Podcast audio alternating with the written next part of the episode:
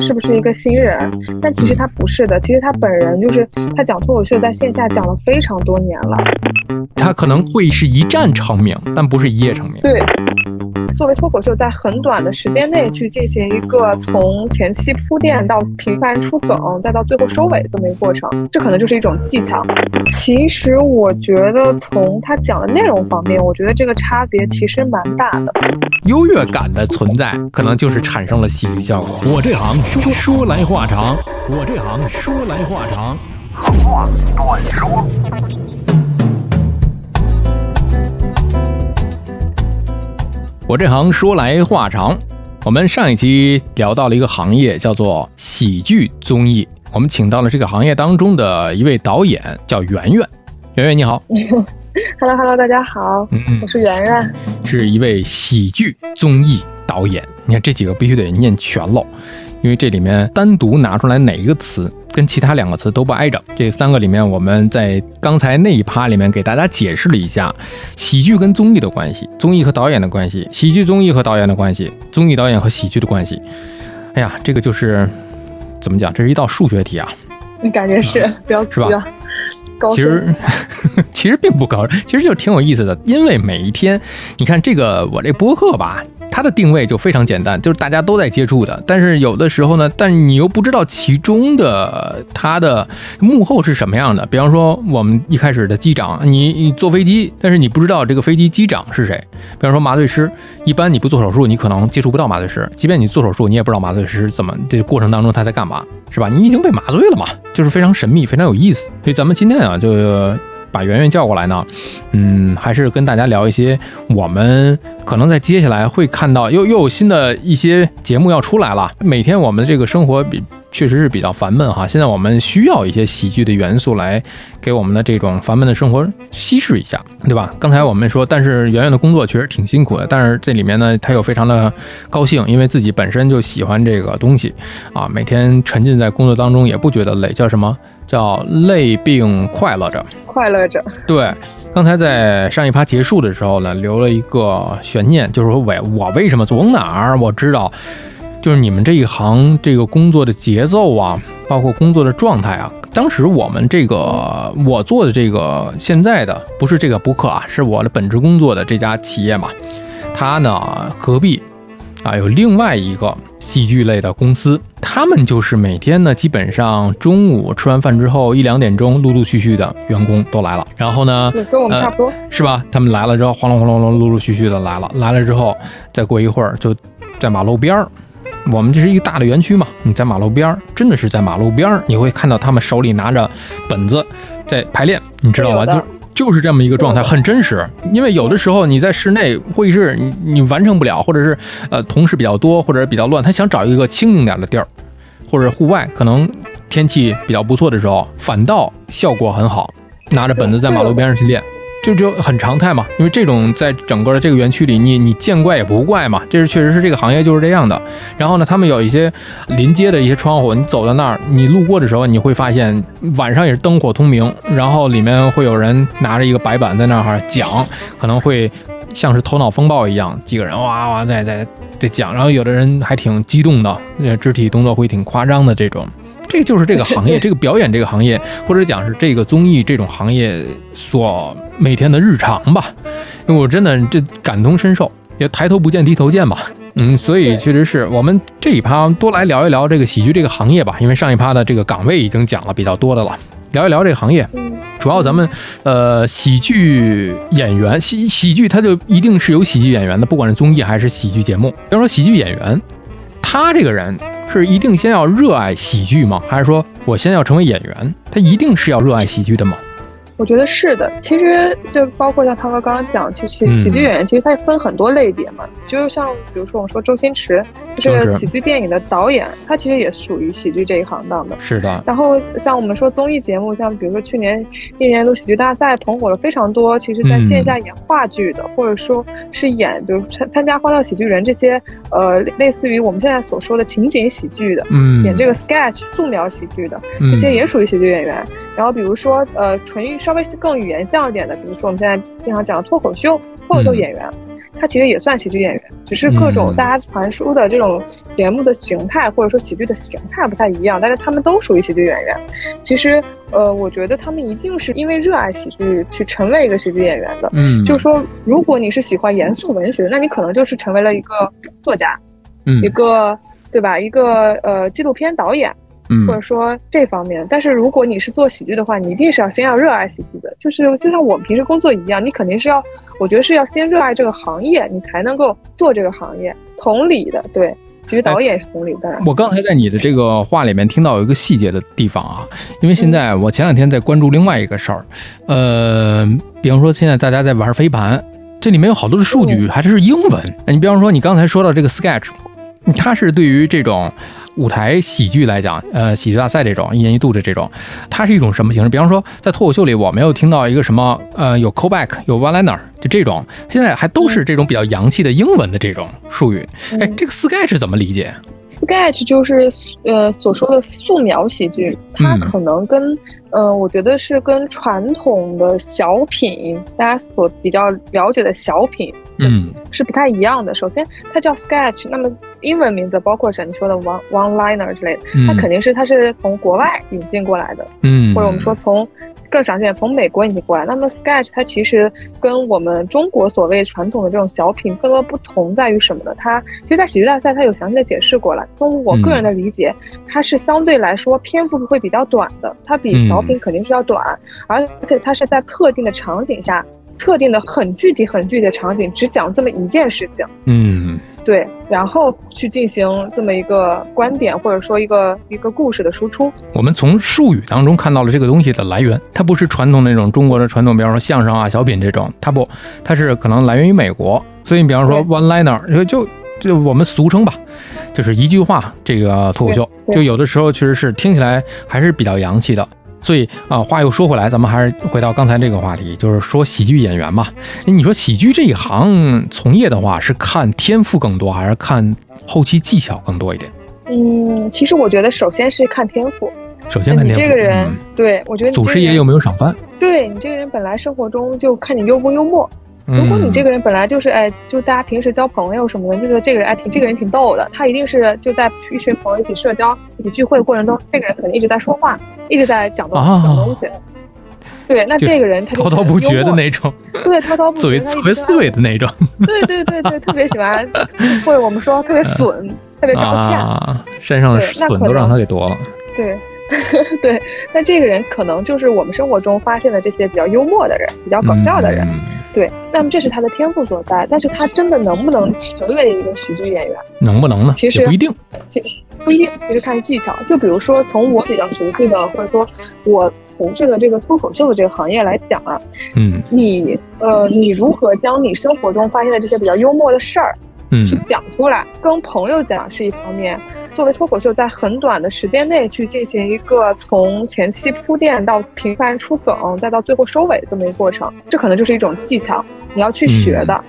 哦，对你，对对对，你要是你可能会呃，比如说你你突然有个灵感，想到哎这事儿好像讲出来挺搞笑的，那我就可能会记下来。但是我这记下来这个事情，怎样去插入我平时的一些表演中？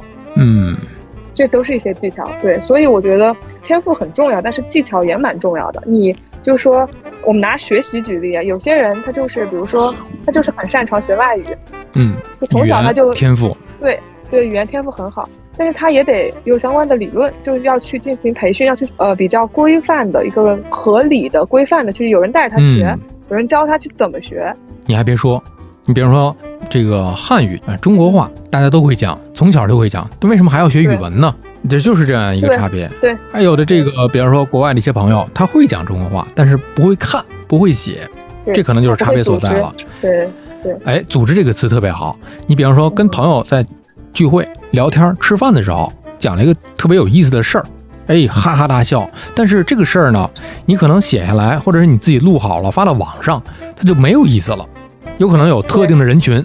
特定的场景是吧？你知道的，他知道。那张三李四王五就不见得知道。还有一种可能性是什么呀？就是你这个朋友呢，他跟你有共同的点，共同的哪怕是笑点，他能跟你成为朋友。那你如果作为一个演员、喜剧演员、脱口秀演员，你在台上在讲的时候，台底下观众他可不见得都是你的朋友。对，他可以跟你持不同的观点，或者是相反观点的。那在所以你在讲这一个故事的时候，能不能吸引到大家？能不能让大家一起都去笑？能不能都好笑？这个可能看的更多的就是一种技巧了吧？是，现在市面上会有一些关于，比如说，呃，就像演员的自我修养一样，也会有一些关于具体喜剧门类的一些书籍。对啊，所以我就觉得这个门槛并不高，是吗？还是说这个门槛儿，呃，你看，你之前我们聊到，就是有声书录制是这样的，呃，门槛儿它是在门里头，先打开门。一看这个门槛，哇，这么高！这是曾经郭德纲讲的这句话，说相声，你看着这个好像没什么门槛儿，但是呢，门你打开一看，门槛儿在门里头放着呢，好多人就停留在这个位置上来了。所以我不知道是不是真的啊，都在讲每个人都可以讲五分钟脱口秀。你觉得从业者来讲是这么回事吗？我觉得至少从我个人而言，我不可以讲五分钟脱口秀。但是其实这这是一个号召性的话，就是意思就是什么呢？其实大家。对，希望每个人都可以讲五分钟脱口秀，就是大家生活中都会有非常多好玩的事儿，就是去鼓动更多的人能够把这些事情记录下来，并且去讲出来。其实，呃。我身边就是说讲脱口秀的人还不能说很多吧，就是我身边蛮多朋友，大家经常开玩笑说，哎，你这人你这段我觉得挺好，你可以去讲脱口秀。对啊，你那你那你去讲啊，对对，这有些人真的会去讲，因为呃，就我不知道大家知不知道有开放麦这么一个东西，就是开放麦是对，在呃上海呀，包括北京啊，或者说其他很多地方，是广东啊、深圳啊，很多地方都有开放麦呢。其实它就是呃，更多的是一些素人，素人上来讲。然后他们更多就是讲自己很个人身上的一些好玩的事儿，然后他的观众呢也都是不认识你的，不知道你是谁的，然后可能开放麦的环境也会比较随意一点，就在酒吧，嗯，就这种环境中，大家边喝边看，这种这种比较轻松的环境。我有很多，我有一些朋友，前两天还聊天说到，他这个朋友也是他去北京讲过几次线下的开放麦，嗯，感觉怎么样？他是一开始的时候，第一次去的时候，就是就感觉好像下面反应很一般。就是你的这个朋友是从上海到北京吗？不是，他本来就在北京。哦，对，因为涉及到有一个问题，就是南北的这个笑点差异。哦，会有的，会有的。其实就是他会在不断的，他可能去一次，第一次觉得不太行，然后第二、第三、第四次他去的不断去丰富，因为每次观众都不一样，不断去改善自己的这个稿子，他会发现，哎，好，效果会好一点。所以其实会那个，然后你说南北差异的这个问题，其实也是有的，就是包括我不知道上海大家知不知道上海其实脱口秀，比如说有些人是讲上海本地域性的，讲上海对本地化的啊，这对本地化的是一种，还有比如说他讲这个区跟那个区之间的什么看不起啊，互相看不起大家呀，什么什么的，就是那种地域地域类的，讲上海人怎么怎么样的这种很地域性的，那可能如果是江浙沪这一块儿就会可能 get 到，但是如果你把这个段子搬到北京去讲。大家就呃，我觉得我听不懂哎，对，get 不到，所以其实对，其实会会有的。哎，你说这个，其实我又感同身受的一点，就是因为像我们平时做一些节目，我们这种广播节目商业化或者是这种企业化运作的话，一档节目不仅仅是在一个地区一个频道上去播，有可能跨越南北，有可能北京的听友呢会觉得，哎，这个非常的跟我们相近，或者你的语气语调啊，北方人特别适合，但是南方的话可能会觉得，哎呦，我们南方人不太爱听这种语调的。对，这这其实我觉得是不是相声，像相声是不是在北方就会感觉喜欢的人更多一点，是吧？对，上海可能更多的是喜欢这种海派清口。对，海派听口嘛，其实也是呃，我觉得是脱口秀最早期的一个来源吧，可以这个形态可以这么说。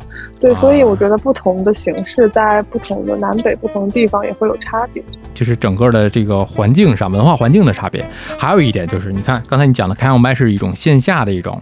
呃，大家都可以去试的这种开放麦的这种环境，那在线下讲和在你所从事的这个喜剧综艺的这些节目里讲，又有哪些差别？差别大吗？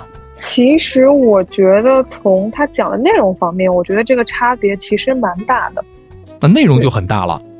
对，我觉得内容很大，就是线下的话，它的主题会更加的，就怎么说，它你讲的东西可以更加的宽泛。嗯，可以更加的，因为喜剧脱口秀吧，本来就是冒犯的艺术嘛，你可以更冒犯，嗯，观众不会拿你当什么事儿的，就会觉得你就是来好笑的嘛。因为其实在线下的话，就是因为开包括开放麦啊，包括演出，我觉得都大家都是都是来轻松解压的。但其实在线上的话，就是我觉得线上综艺，包括像脱口秀大会这种，如果是冠以竞赛的形式，那么就会。我觉得会不一样。首先，你这个段子。也啊，当然也包含我们刚说的南北差异的问题。就比如说北京来的脱口秀演员，或者说线下的一些演员，他来到上海来录这个节目，他要去对他的讲的东西去进行一个筛选的，哪些是在我在北京讲可能效果很好，但是我万一来这儿，哎，来上海或者说来放在，对，放在全国的观众面前，全国的评委面前，哎，大家可能觉得不好笑，这是他。可能会线上跟线下讲的东西就有一个区别的一方面吧，然后另一方面就是，呃，其实线上的话，它其实也更多的，因为是画面类的嘛，就是画面综艺有综艺有画面，所以可能在线下这么一个很小很小的一个台子上面打一束光，然后下面一堆乌压压的观众，不同的就是在线上的话会有更多灯光舞美效果，是一个很大的舞台，嗯，然后场下坐的观众就不是黑的，你能看到他们的脸的啊，对对对对对。对，你能你能看到他们的脸，所以观众的及时反应是你是能看到的。万一讲了一个梗之后，大家都不笑，就是面面部表情很僵硬，你就很紧张。对，你就很紧张，你就可能忘记自己下一段讲什么，或者你就可能就节奏就会被打乱。脱口秀也很讲节奏嘛，是是是，你节奏就被打乱了。所以有很多，我觉得是从线下到线上的话，有很多一方面是经验方面的问题，经验很老道的脱口秀演员，他们都很能够去。就是去掌控这些，去灵活的应对这些，但是另一方面也是紧张嘛，就真的会紧张。然后很多东西就是可能，然后包括内容的输出层面上，他可能也会有一些是需要他自己重新创作或者重新去进行编排去改的，非常非常多。然后我觉得还是很大差别的。但但其实啊，其实这些脱口秀演员他们本身这个人本身，我觉得讲到的话。其实从我接触来讲，大部分脱口秀演员他的线上跟线下是差别不会特别大，当然也看更多人。内容差别大，但是人本身差别是不大的。对，人本身差别是不大的。就是比如说有些脱口秀演员，你就会觉得这个人就是哎，蛮蛮轻松，蛮就是没有什么架子。你在平时在综艺，你就觉得他这个人，感觉他这个人就是哎，就是呃特别爱接，就是。因为综艺里会有些真人秀的部分嘛，比如说前采啊、采访、后台采访啊什么之类的，你会觉得这个人还好像还他还蛮就蛮搞笑的，没什么架子什么之类的。那其实他生活中也是这样，就是跟我包括我们这些导演们，对他也是打成一片的。性格很一致。对对对，性格就是他可能会说啊，导演你觉得我这里好笑吗？你要是不好笑，我再改改。哎，要是要是你觉得不好笑，那我觉得观众肯定是不喜欢的。哎，就这个样子。那挺好的。对对对，他然后我们公司其实如比如说，如果我们在公司里碰见的话，就是在录制录影棚之外的地方，就是公司嘛。在公司里碰见的话，我们可能并不是说是导演，或者说我们作为工作人员跟艺人的关系，我们更多的是同事。对对对，同事的关系，大家就平时比如说我在公司里呃吃饭，然后在我们公司就是聚集吃饭那个地方碰到了一个脱口秀演员，大家可能就会聊两句。他甚至他其实挺愿意跟你聊天的，因为这这可很这很有可能都是他的一些素材。嗯，对，所以就是还觉得还蛮很生活化，蛮对，蛮生活化。我再讲一个小故事，就是我们公司有个脱口秀演员，他就是线上线下的人都是非常搞笑的，甚至他曾经我跟他一起去拍过一个商务的一个商务的活儿吧，可以说是他自己的接的一个商单，然后他甚至。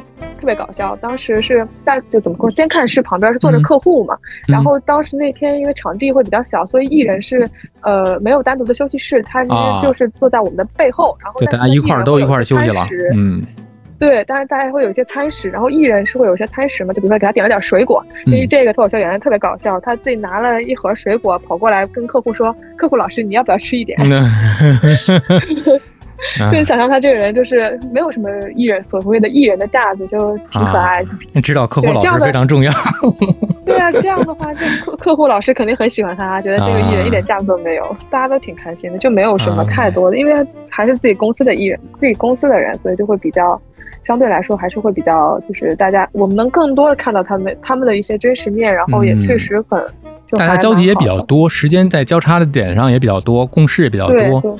啊，脱口秀演员他作为其实也是你的同事，是圆圆同事，也没有什么明星的架子。其实大家都是为喜剧，哪怕说为喜剧综艺是在共事的，所以只是岗位、呃工种不太一样。对，是的。所以你看，说到了这个喜剧演员啊，这一趴聊的比较多。他们在台上确实是，不管是在线下还是在台上，给我们带来很多的欢乐嘛。那他们平时自己快乐吗？有一些喜剧演员，大家众所周知的，他们性格或者是情绪嗯，并不是我们常人所能见到的那样，那台上那样。不能说光鲜亮丽吧，就是嘻嘻哈哈的，或者是呃各种搞怪的，但是私底下可能会是一个比较忧郁的一个人。嗯，会有的。就是我觉得他们，我不能衡量他们自己本身快不快乐，但从我的观察来讲啊，就是我觉得也许快乐，也许不快乐。为什么呢？就是因为你，如果我们我们。普通人，我们普通观众，或者说我们这些喜剧综艺导演的这个工作者来讲，我们是把快乐作为我们的一个汲取能量的方式的，它并没有占据我生活的全部。但是他们呢，他们喜剧演员的话，可能他们就把输出快乐作为自己的工作，或者是他们委以生计的这么一个饭碗的时候，他们其实就会以后有可能会成为他们的负担。他们跟我们不一样，他们是其实还是真的是作为个人去展现在。大众的注视之下，展现在大众的面前的，所以他们的作品其实就代表着他们个人，也也其实就是决定他们的成败的，对。所以其实，嗯，我们会看到有些脱口秀演员，他其实并不是说他不快乐，但刚他可能其实线线下刚才方哥讲，可能会反差比较大的原因是什么呢？就是，嗯，他可能去需要更多更多的就要去思考他的内容，他要写什么，他要讲什么，对，在思考自己如何创作出新的、更好笑的喜剧作品，对，甚至他们可能确实也遇到了创作的瓶颈，因为我觉得创作这一类的纯创作类的真的很看，对吧？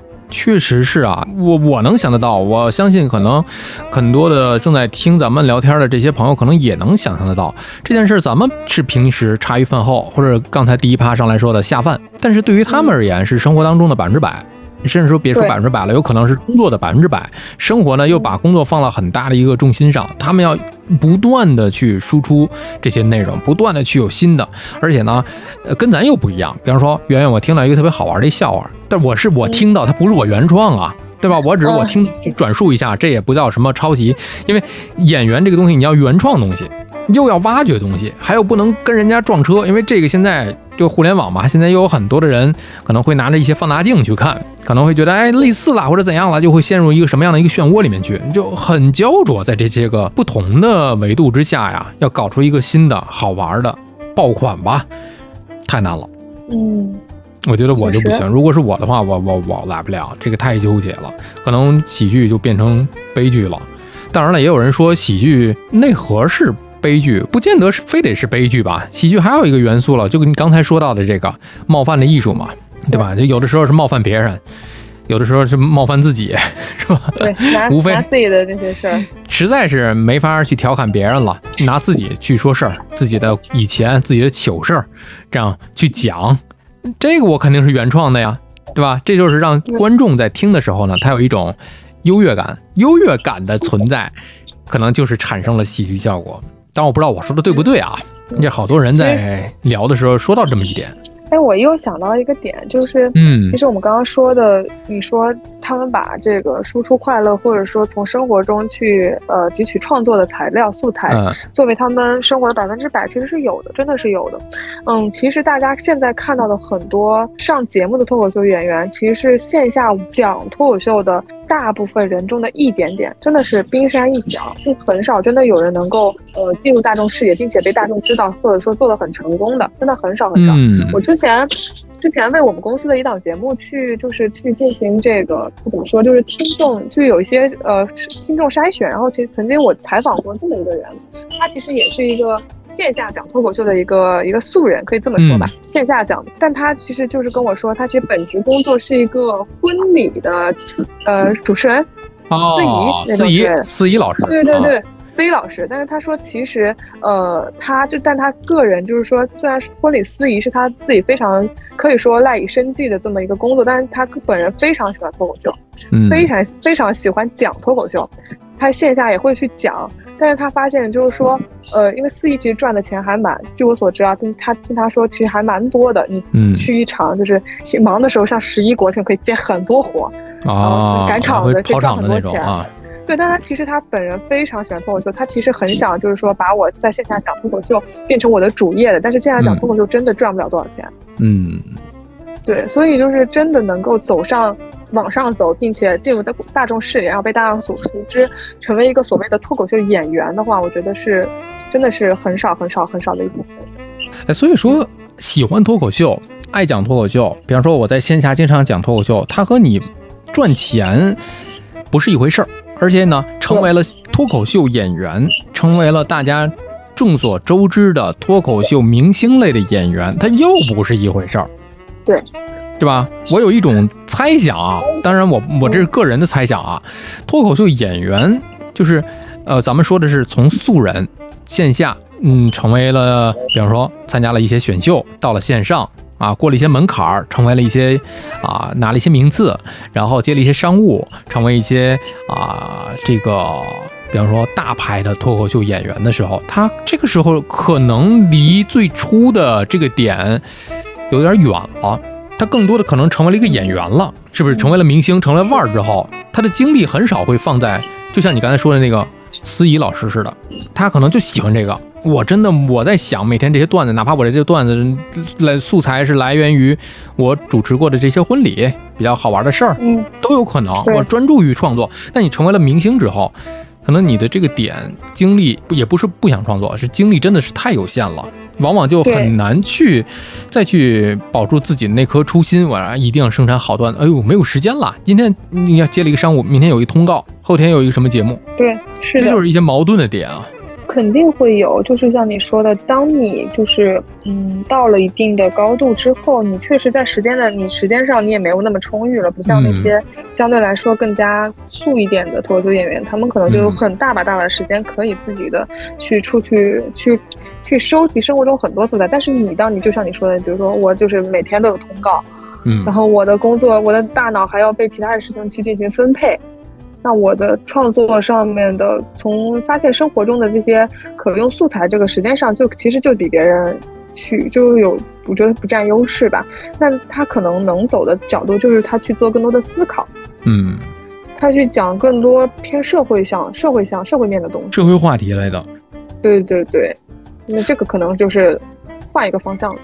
哎，所以就是说，我们看了这么多的这种综艺节目啊，老脱口秀演员也不能说老吧，就是资深的。我们有一些节目从第一季走到了现在，好多季了。走了这么多季之后，大家以前刚开始觉得哇，真的是这个行业的翘楚啊，这个行业里面的一些优秀的头部的一些啊脱口秀演员，到后来就感觉冲不太动了。就像我刚才所说的，会有一些呃，在一定的这个高度之上。有一些其他的精力的分配的问题，可能大家看到的是一面而已，就像是现在我们能在综艺里面看到的，只是冰山一角而已。一是感觉创作不动了，再就是精力嘛，还要去管负责经营，然后还有其他的一些业务，还要去为这些个演员他的这些个呃麾下的这些个啊干将们，还要去觅食，就你的这个工作了嘛，就是还要给他们去做一些商务。对他的精力去分配之后，他就很难。对。这是一些资深的会遇到一些问题啊，资深的老演员不能说嗨，总说人老，就是资深演员会遇到的一些个问题。每一个行业都会有这样的问题。还有一个，我们聊另外一头，就是一些新的、新兴的，呃，一些，比方说啊，把颜值作为一些梗的一些演员哈，新冒头的，是不是一夜成名就感觉特别火了？有的人出了一两次镜之后，哇，就这么爆款了吗？其实不是哎，没有大家想的这么的容易。就是像去年我们公司这个节目，嗯，去年有有一个脱口秀演员，就是因为长相嘛，其实就是吸引了大量的目光。甚至他其实，在当时，因为我们导演会比大家，对我们导演会比大家在线上看到的早嘛，就录制会比较早。当时他录完表演完，我就知道这个人今年一定会火，因为他真的很，就是表演真的很好笑。但是其实。进入大家视野是今年就突然就出来，大家就啊，他是不是一个新人？但其实他不是的，其实他本人就是他讲脱口秀在线下讲了非常多年了，他积累了非常非常多的各式各样的这种段子。嗯，不管是拿自己的外貌作为就是笑料，还是各种其他的一些一些经历非常非常多。对对对，非常多。他线下演出这么多年，他磨练了很好很好的段子。那么他这次上节目，其实他等于他就就有非常大的一个资料库。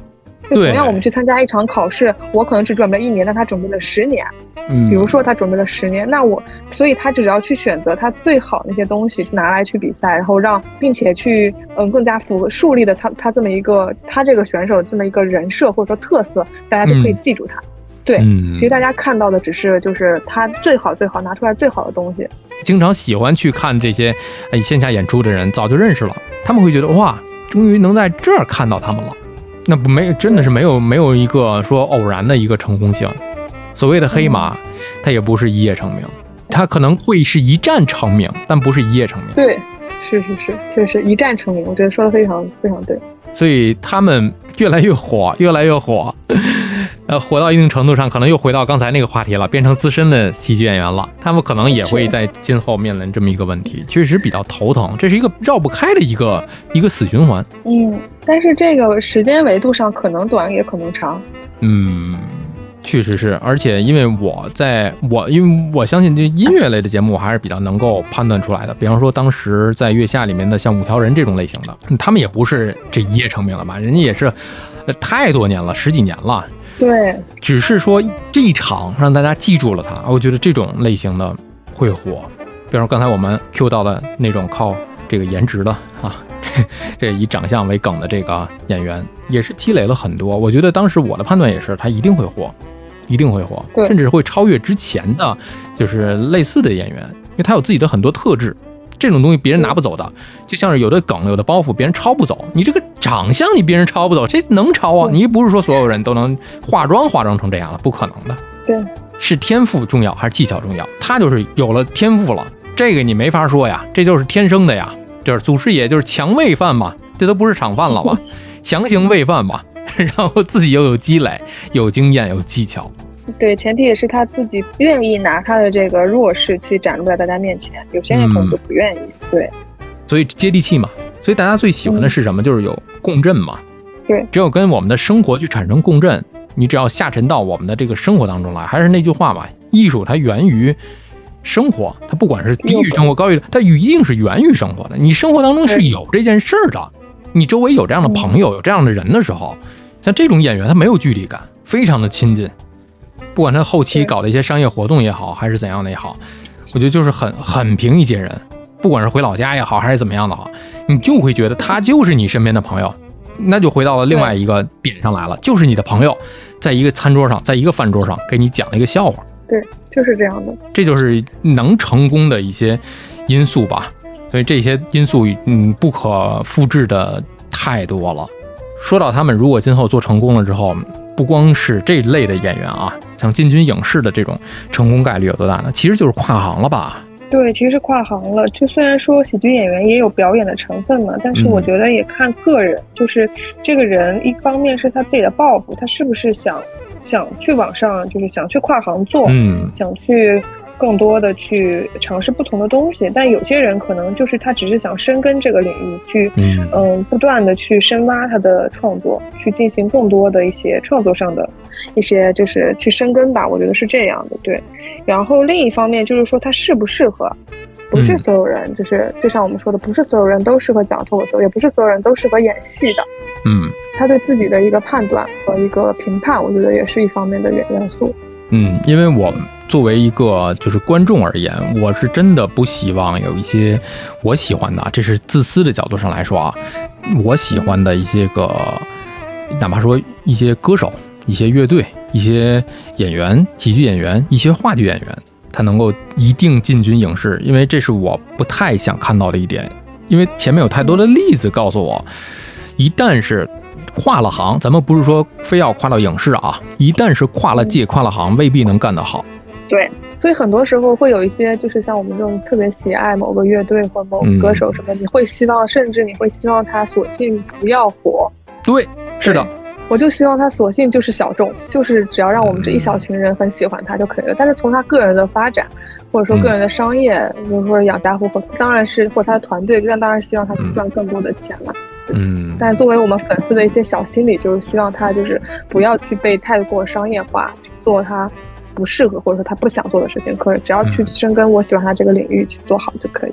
我认为深耕是一个能够让自己有所提升，或者是能够带领整个行业往前跑的这么一个呃行业举动吧。当然，咱们的希望啊还是自私的，就是从自己的观众角度上来讲的，因为嗯，对对，机缘，可能是机缘于现在你想遇到一个不错的优质的演员的难度有点大。反正我要有新的这些个内容好玩的东西给我看就好了，是吧？我觉得可能跟这行业也是有这样的关系。